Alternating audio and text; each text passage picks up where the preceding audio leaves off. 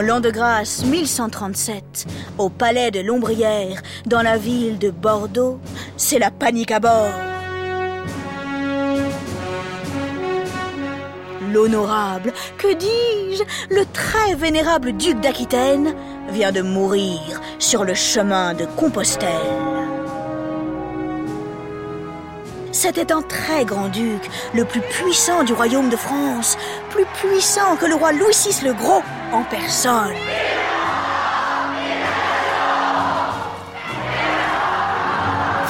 Il commandait un immense territoire qui va des Pyrénées jusqu'au centre de la France, en passant par Poitiers, Clermont, Angoulême et Limoges, la fameuse ville de la porcelaine.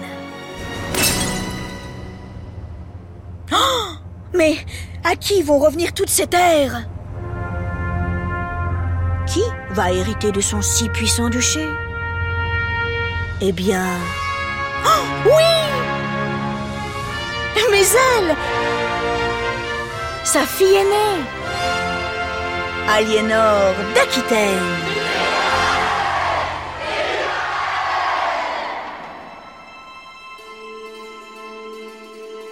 Au mois d'avril, le soleil commence à se coucher tard. Nous sommes vers les 21 heures, c'est un crépuscule de printemps, encore froid, rose et orangé.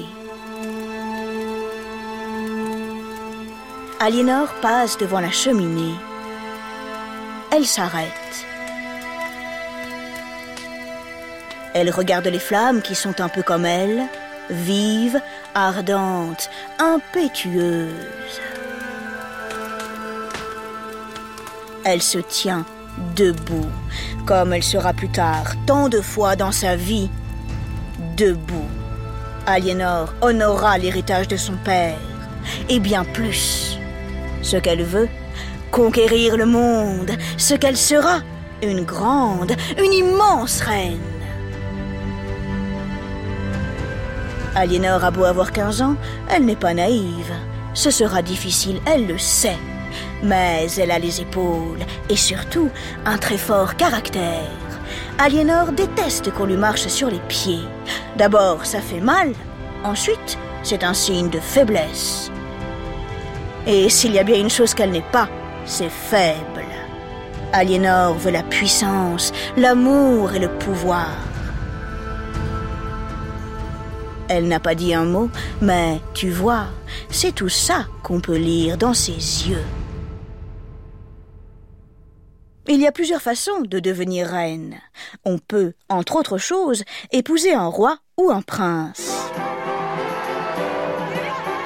Le 25 juillet 1137, Aliénor épouse l'héritier de la couronne de France. Il a 16 ans, il s'appelle Louis, comme son père, alors on le surnomme Louis le Jeune, histoire de ne pas les confondre dans le noir en cas de panne de bougie.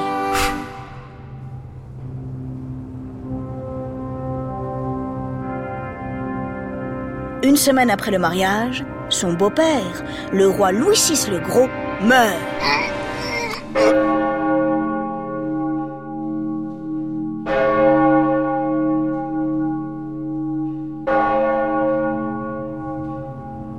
Aliénor devient reine.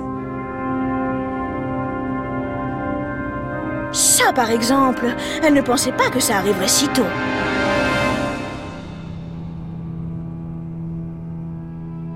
Aliénor et Louis, oh, c'est tout un poème. Disons qu'il n'y a pas plus éloigné que ces deux tourtereaux. Le roi aime le silence, Dieu et la prière. La reine ne vit que pour l'art, la joie, la musique. Dans le palais de la cité, où ils habitent désormais, l'ambiance est quelque peu morose. Les murs sont gris, froids, humides. On dirait qu'il pleure.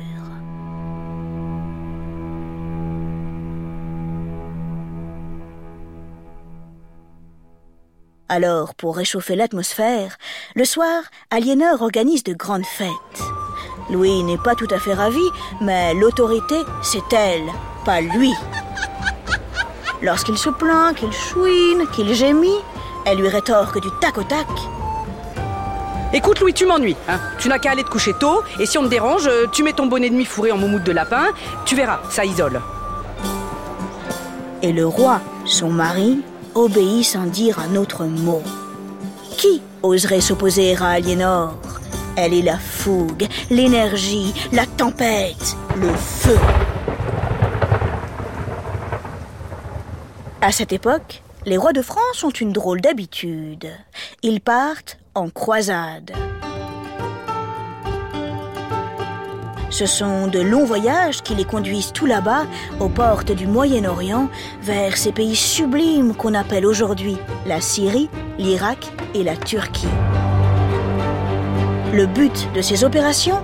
Faire la guerre pour prendre le contrôle de villes comme Jérusalem, Alep ou Damas, car c'est dans cette magnifique région qu'a vécu le Christ.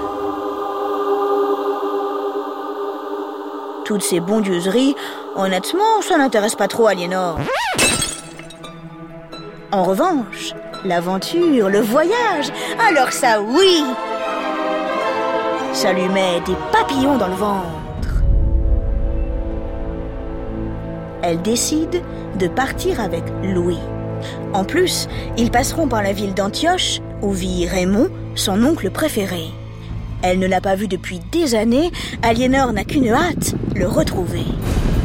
En juin 1147, une armée de 100 000 hommes quitte Paris. Devant eux, fière et enthousiaste, chevauche la reine. C'est elle qui ouvre la voie. Les croisés traversent toute l'Europe. Ils passent par l'Allemagne, l'Autriche, la Hongrie. Les chevaux tirent la langue, il fait une chaleur à crever. Enfin, au début de l'automne, ils entrent dans Constantinople, plus connue aujourd'hui sous le nom d'Istanbul. Partout, leurs yeux sont éblouis par des statues d'or, des palais de jade et des fontaines d'eau claire qui s'élèvent très haut dans le ciel en faisant Aliénor a le souffle coupé. Louis, de son côté, est mal à l'aise. Il n'aime pas trop le luxe, le raffinement, la beauté. soupire Aliénor en lui jetant quelques regards noirs. Il commence à me courir sur le haricot, euh, le bigot là. Puis ils reprennent la route, direction Antioche. Louis décide de passer par les montagnes. Le froid pique un peu, pas grave. Aliénor a pris ses fourrures. Quelques semaines plus tard, ils arrivent aux portes de la ville.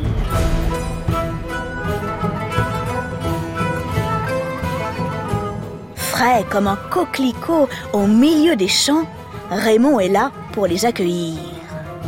L'oncle et la nièce ont tellement de choses à se raconter, ils passent des jours entiers à boire du thé et à discuter. Cependant, l'heure est grave. Raymond a besoin de l'aide de Louis. Il y a quelque temps, les Turcs se sont emparés d'Edessa, une ville voisine. Il faut les attaquer sans plus attendre pour empêcher leur progression. Prendre une décision, ça panique toujours un peu Louis. Il s'enferme donc aux toilettes pour réfléchir. Dix minutes plus tard, il sort. Du bout des lèvres, il présente sa réponse. C'est non.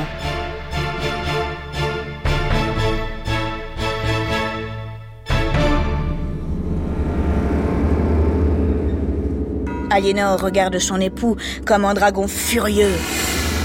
De la fumée sort presque de son nez. Pourquoi diable son mari est-il venu jusqu'ici si ce n'est pour défendre les chrétiens?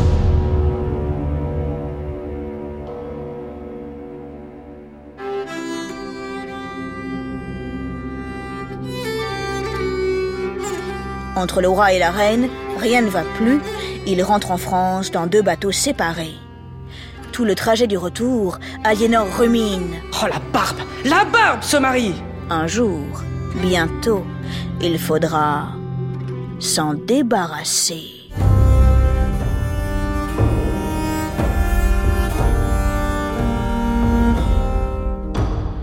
Dans le palais de la cité, la vie reprend son cours. Aliénor s'ennuie.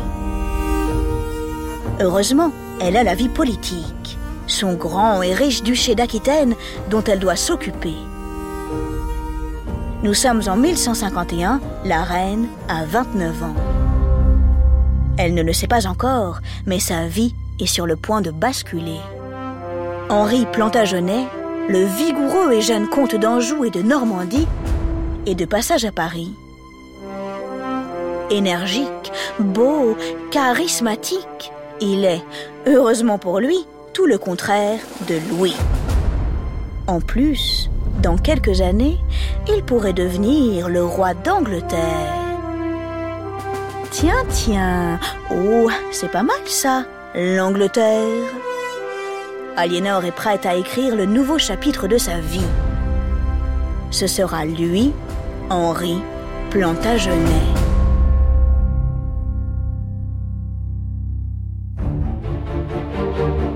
Mais avant, il faut se débarrasser de Louis. Il se trouve que le roi et la reine sont un petit peu cousins sur les bords. Bingo pense Aliénor. La voilà la porte de sortie Grâce à cet argument de choc, elle réussit à faire annuler le mariage. Elle peut maintenant épouser Henri. Il a dix ans de moins qu'elle, et bien sûr, il en est complètement barge. Quand Louis apprend la nouvelle, il s'étrangle avec sa cuisse de poulet. Il a, comme on dit, bien en travers de la gorge. Et attends, ce n'est pas fini. Le roi d'Angleterre meurt plus tôt que prévu. Le jeune Plantagenet est choisi pour monter sur le trône. Longue vie au roi Henri II. En 1154, Aliénor et lui sont couronnés comme il faut dans l'immense cathédrale de Westminster, avec beaucoup de gens autour pour les regarder. Lorsqu'Henri pose la couronne sur le front de son épouse adorée, ses yeux disent Aliénor, vous devenez reine d'Angleterre et vous êtes ma reine. Vous régnez sur mon cœur. Et en silence, Aliénor de lui répondre Je vous épouse, ok, mais je reste maîtresse de mon destin. Gare à vous, si vous contrariez mes plans. Après avoir été reine de France, la voici reine d'Angleterre. Et elle adore. Elle trouve ça beaucoup mieux que d'être reine de France. D'abord, il y a une bien meilleure ambiance à la cour. Et puis, elle règne aux côtés du jeune roi. Elle préside les tribunaux, elle participe à l'élaboration des lois, bref, une partie du pouvoir est entre ses mains.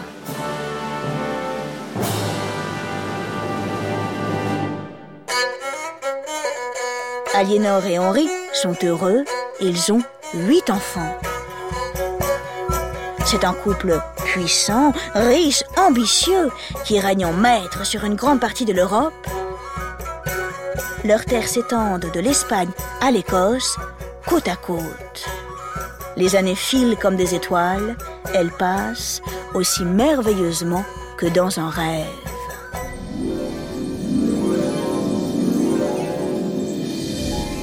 Et puis, un grain de sable vient se glisser dans la machine. Henri tombe amoureux d'une autre femme, Rosamonde Clifford, dont on dit qu'elle est la plus belle d'Angleterre. Comment? Enrage Aliénor. Henri avec Rosamonde Oh, Rosamonde, mes fesses Parlez-moi plutôt d'une rose immonde Henri la trahit. C'est comme un coup d'épée qui s'enfonce violemment dans son cœur. Pourtant, elle ne verse pas une seule larme. Je te l'ai dit au tout début, elle a les épaules. Elle est calme, sereine. Elle sait ce qu'il lui reste à faire. Aliénor va se venger tout simplement. Nous sommes en 1173, elle a 51 ans. Une fois encore, elle s'apprête à ouvrir un nouveau chapitre de sa vie. Aliénor va renverser le roi et s'emparer du pouvoir. Elle va faire un coup d'État. Son arme secrète, ses trois fils aînés, Henri, Richard et Geoffroy, tous les trois en âge de régner. Soutenus par leur mère, les trois princes complotent et se soulèvent contre leur père. une guerre sanglante éclate. Un an plus tard, Henri a maté les rebelles. Furieux, il fait enfermer Aliénor dans un château froid et isolé, loin de tous, à Salisbury. Elle y reste 15 ans jusqu'à la mort du roi. Ce jour-là, elle saute de joie. Littéralement, elle manque de trouver le plafond. Heureusement, en plus d'avoir les épaules, elle a la tête dure. Son fils Richard monte sur le trône. Il prend le nom de Richard Ier. Immédiatement, il fait libérer sa mère. Aliénor a 66 ans. Elle est toujours aussi énergique, vive et rapide. Quand elle marche, on dirait un poisson qui frétille. Toute sa force et son intelligence, elle les utilise désormais pour aider son fils à garder sa couronne. Ce n'est pas facile, il faut sans cesse ruser et rendre coup sur coup. Mais c'est son fils adoré, il est vaillant, il a un cœur de lion.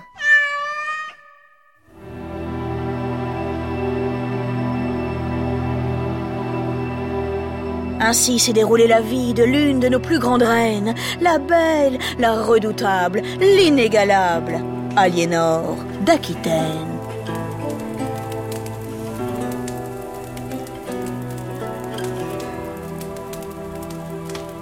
Cet hiver, si tu passes près d'un feu de cheminée, arrête-toi quelques instants et pense à elle. Car maintenant tu le sais, vive, ardente, impétueuse, elle ressemblait aux flammes qui dansent au cœur du feu.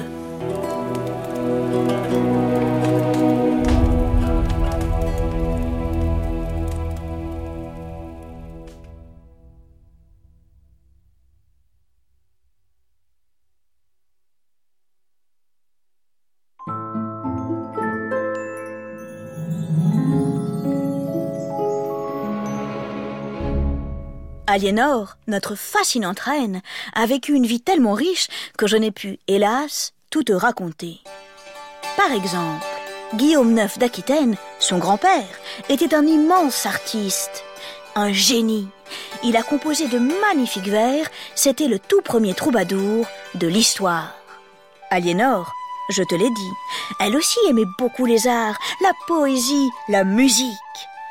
Lorsqu'elle était dans cette ère, en Aquitaine, elle invitait des artistes de toute l'Europe, à tel point que certains l'ont surnommée la reine des troubadours. Avec son second mari, le roi d'Angleterre, Henri II, ils ont joué un rôle très important dans l'écriture d'une fabuleuse légende où se croisent un grand magicien, un jeune roi et des chevaliers réunis autour d'une table ronde. Tu en as peut-être entendu parler, ce sont les légendes arthurienne. Je t'en ai déjà un peu parlé dans une autre, Odyssée. Les Odyssées est un podcast original de France Inter.